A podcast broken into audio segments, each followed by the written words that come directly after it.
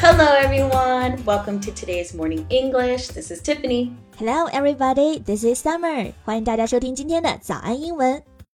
节目开始之前呢，先说一个小福利啊！每周三我们都给大家免费送哦纸质版的英文原版书、英文原版杂志和早安周边。大家微信搜索“早安英文”，私信回复“抽奖”两个字，就可以参加我们的抽奖福利啦。对，这些奖品都是我们老师为大家精心挑选的。非常适合英语学习，而且你花钱也很难买到。坚持读完一本原版书、杂志，或者用好我们的周边，你的英语水平一定会再上一个台阶的。大家快去公众号抽奖吧，祝你好运！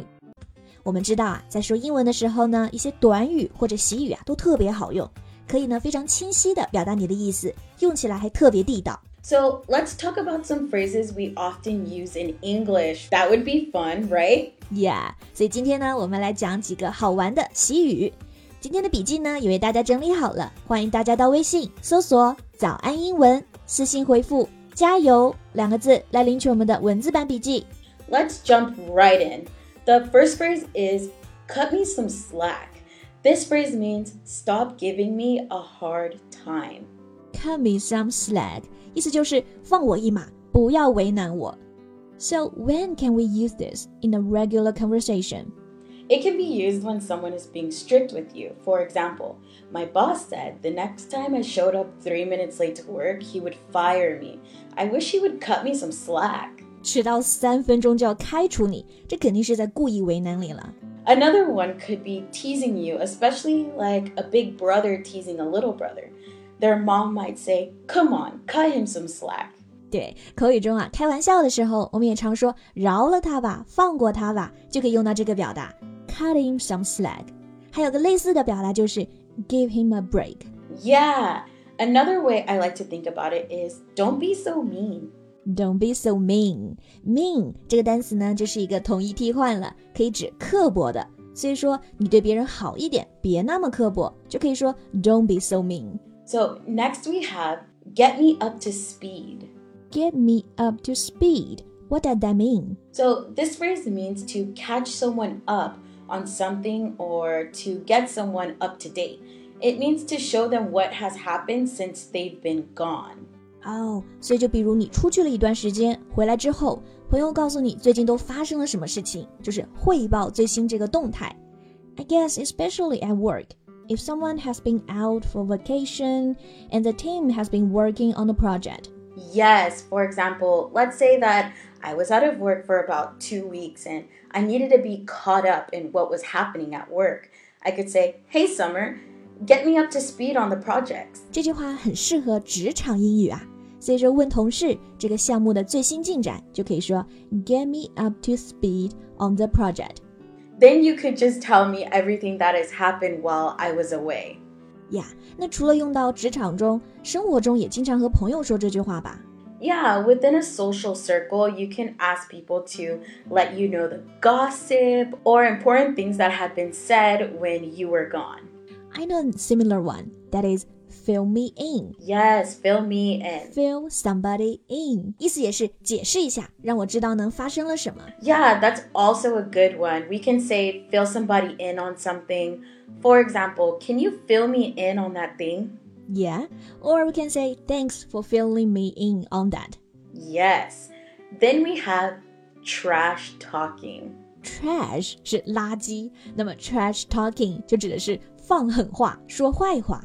It means speaking negatively about someone or saying mean things, right? Yeah, it might mean that you are swearing or speaking aggressively or gossiping.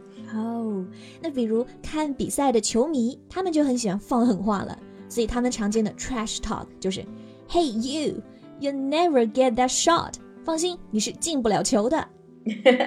yeah, some trash talking before the game or battle can be harmless. They are used to cheer people up, but talking behind someone's back could also be trash talking. 对，有的 trash talk 就是放狠话，只是为了好玩嘛。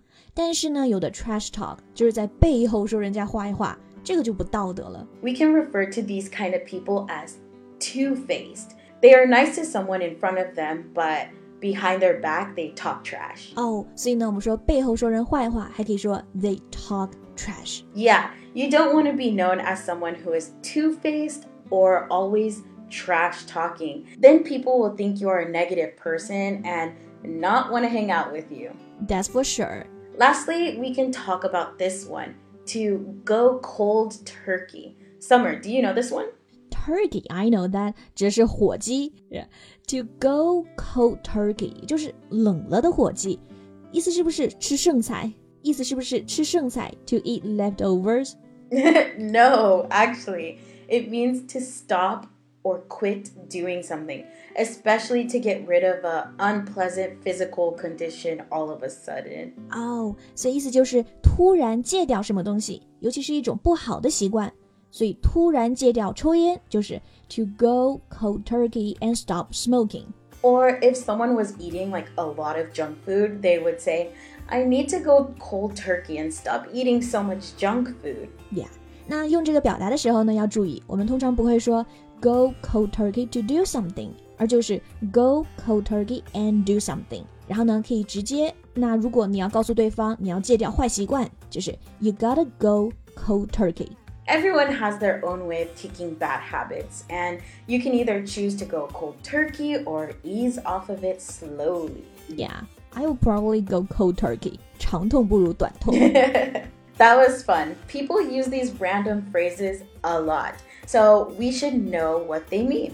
Yeah，所以呢，今天这些好玩的习语表达，大家平常要多留意它们的用法，平常在生活中呢把它们用起来。 今天笔记也都为大家整理好啦，欢迎大家到微信搜索“早安英文”，私信回复“加油”两个字来领取我们的文字版笔记。Thank you for listening to today's morning English. This is Tiffany. This is Summer. Bye. Bye. This podcast is from Morning English. 学口语就来早安英文。